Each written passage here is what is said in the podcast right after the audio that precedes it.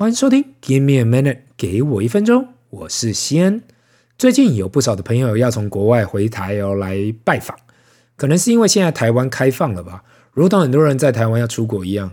但是很多人都问我一样的问题，那就是现在台湾情况怎么样了？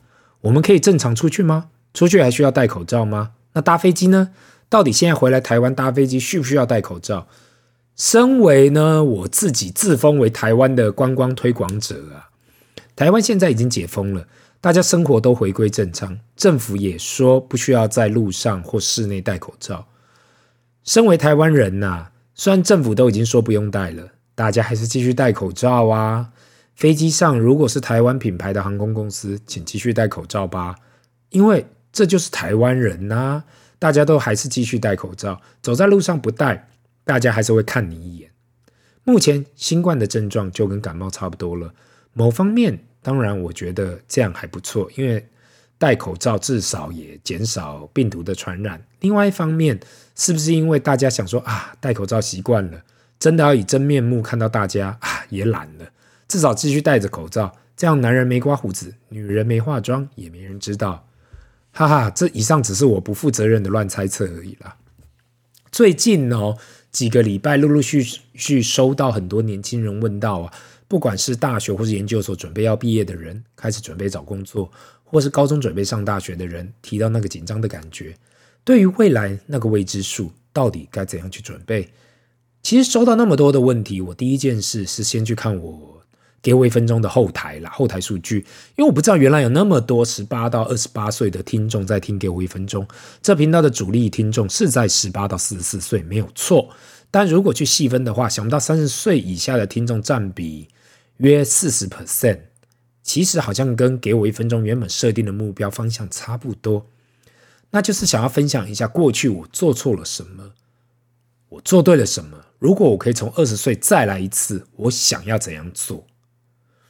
讲了那么多的废话，其实我给这些新鲜人的建议都蛮单纯的。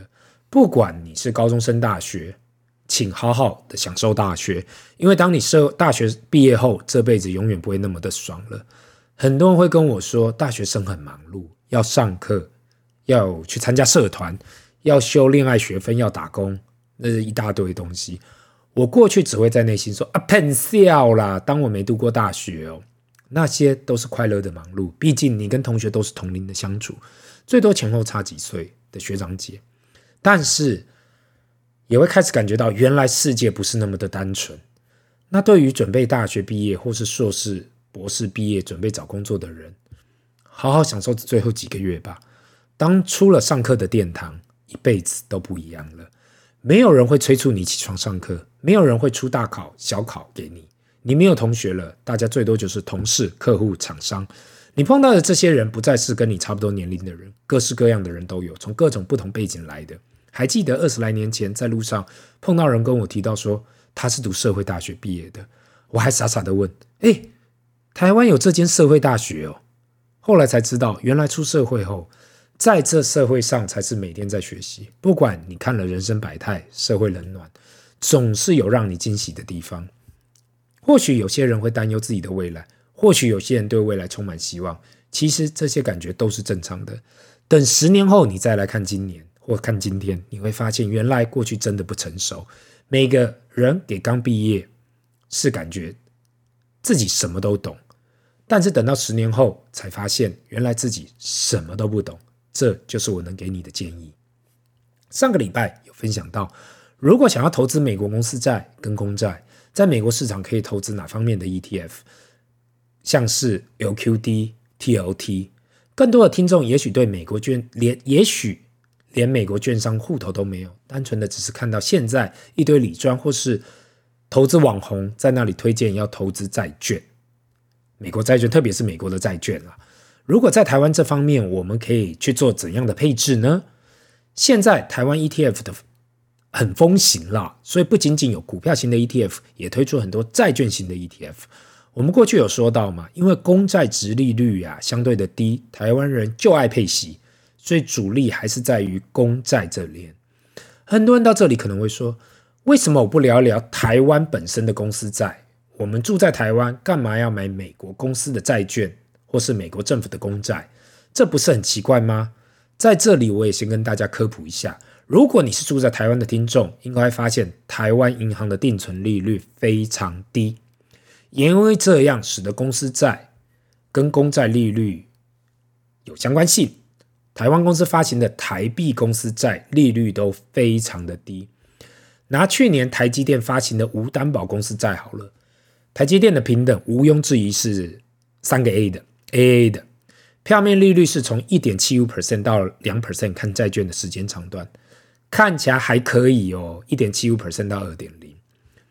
如如果啊定存连一点四五都没有的话啦。那再来看看去年中珠迪和所发行的无担保公司债，中珠迪和的平等只有 A 加哦，还不到台积电的三个 A 哦。可是发行的票面利率是一点零到一点三 percent，看呃期限长短，大家是不用担心啦，因为台湾公司发的公司债绝大部分都是法人认购的，我很少听到非法人有认购到台湾公司所发行的债券，但是因为报酬率真的也不高。所以台湾金融机构才比较不会推台湾公司的公司债。回到美国的公司债，特别是 ETF 这一块，今天我想要来分享三档目前台湾最热门的美国公司债 ETF，来给大家参考一下。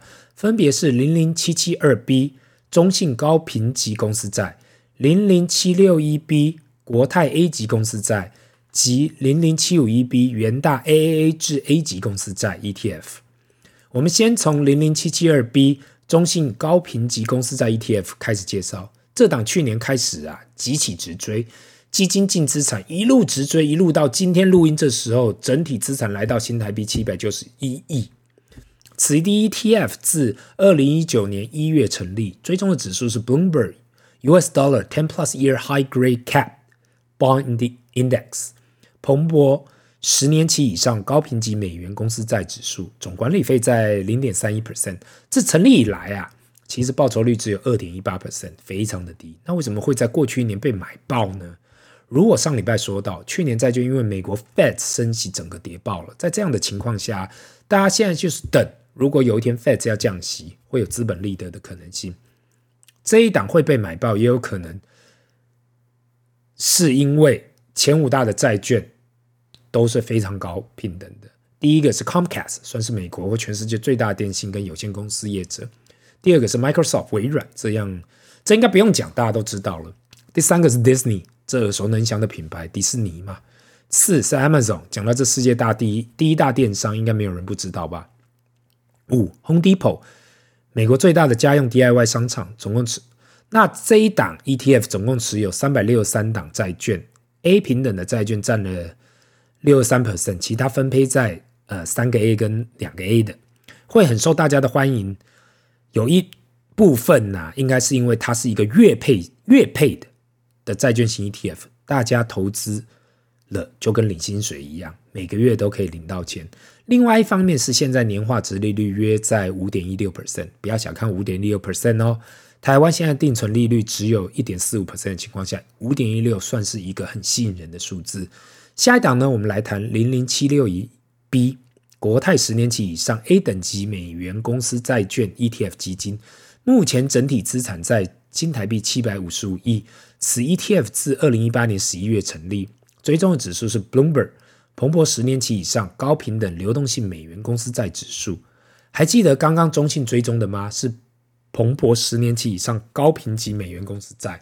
我不知道这是否是台湾投信业者刻意要搞的差异性啊，变成明明都是彭博的债券型指数嘛，但是就是要刻意要有那一点点的差异化。中信只是单单高平等，国泰多了一个流动性。自成立以来绩效总共是五点九七 percent，也不怎么的样，毕竟也四年以上了。跟刚刚所提到的中信公司债 ETF，过去一年也被买爆，持有的有前五大债券分别为一跟二都是 Microsoft。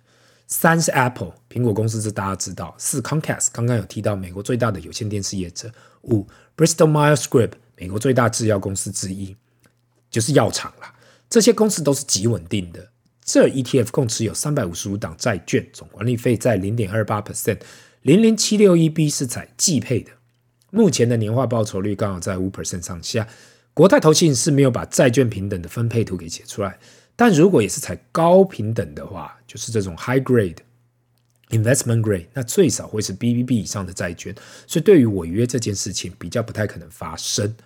最后要分享的这一档是零零七五一 B 元大 AA 至 A 级美元公司债 ETF，成立的日期是二零一八年九月，算是我们今天介绍这几档最早成立的。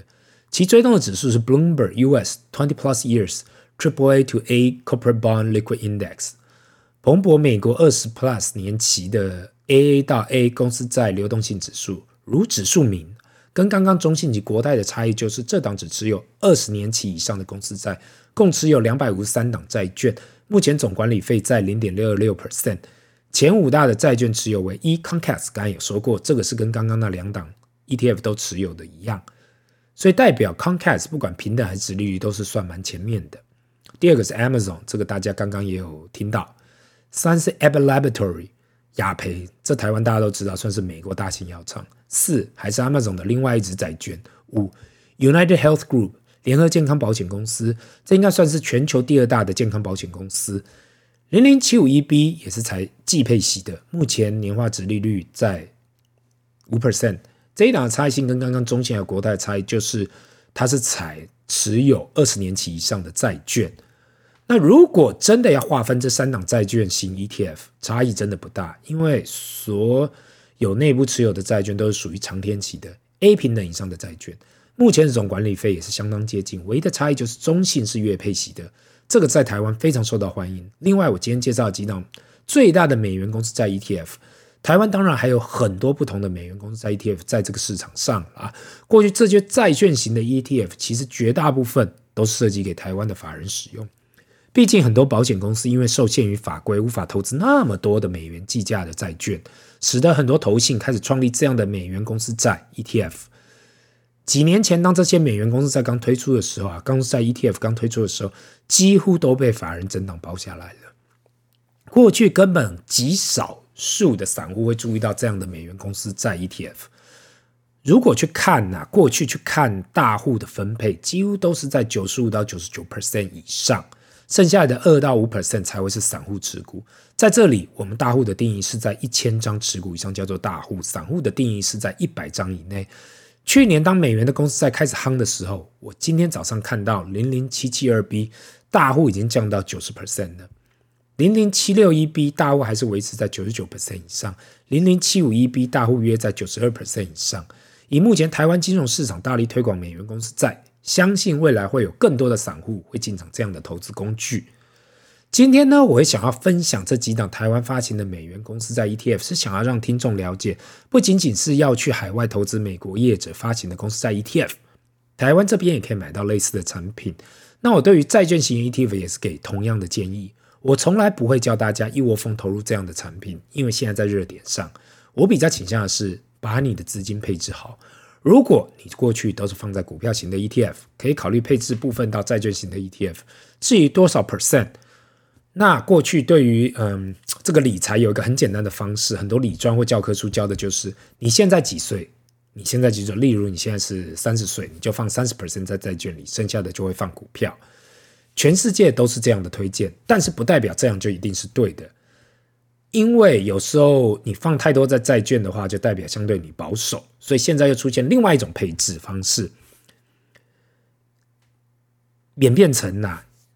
我们抓一个数，就一百二十减掉你现在的岁数，所以假如你现在是三十岁好了，那就是一百二十减三十等于九十 percent 九十嘛，所以你应该九十 percent 都配置在股票类型的资产，那剩下的十 percent 是放在债券，所以这样的公式你就可以稍微去套算，如果你现在几岁，就用一百二十减掉你现在几岁，等于剩下来的就是你应该放在你的呃股票型的 ETF，那剩下来。就放在债券型的 ETF，长远来讲啊，股票型的商品还是会跑赢债券。未来应该还是会去分享这资产配置的观念。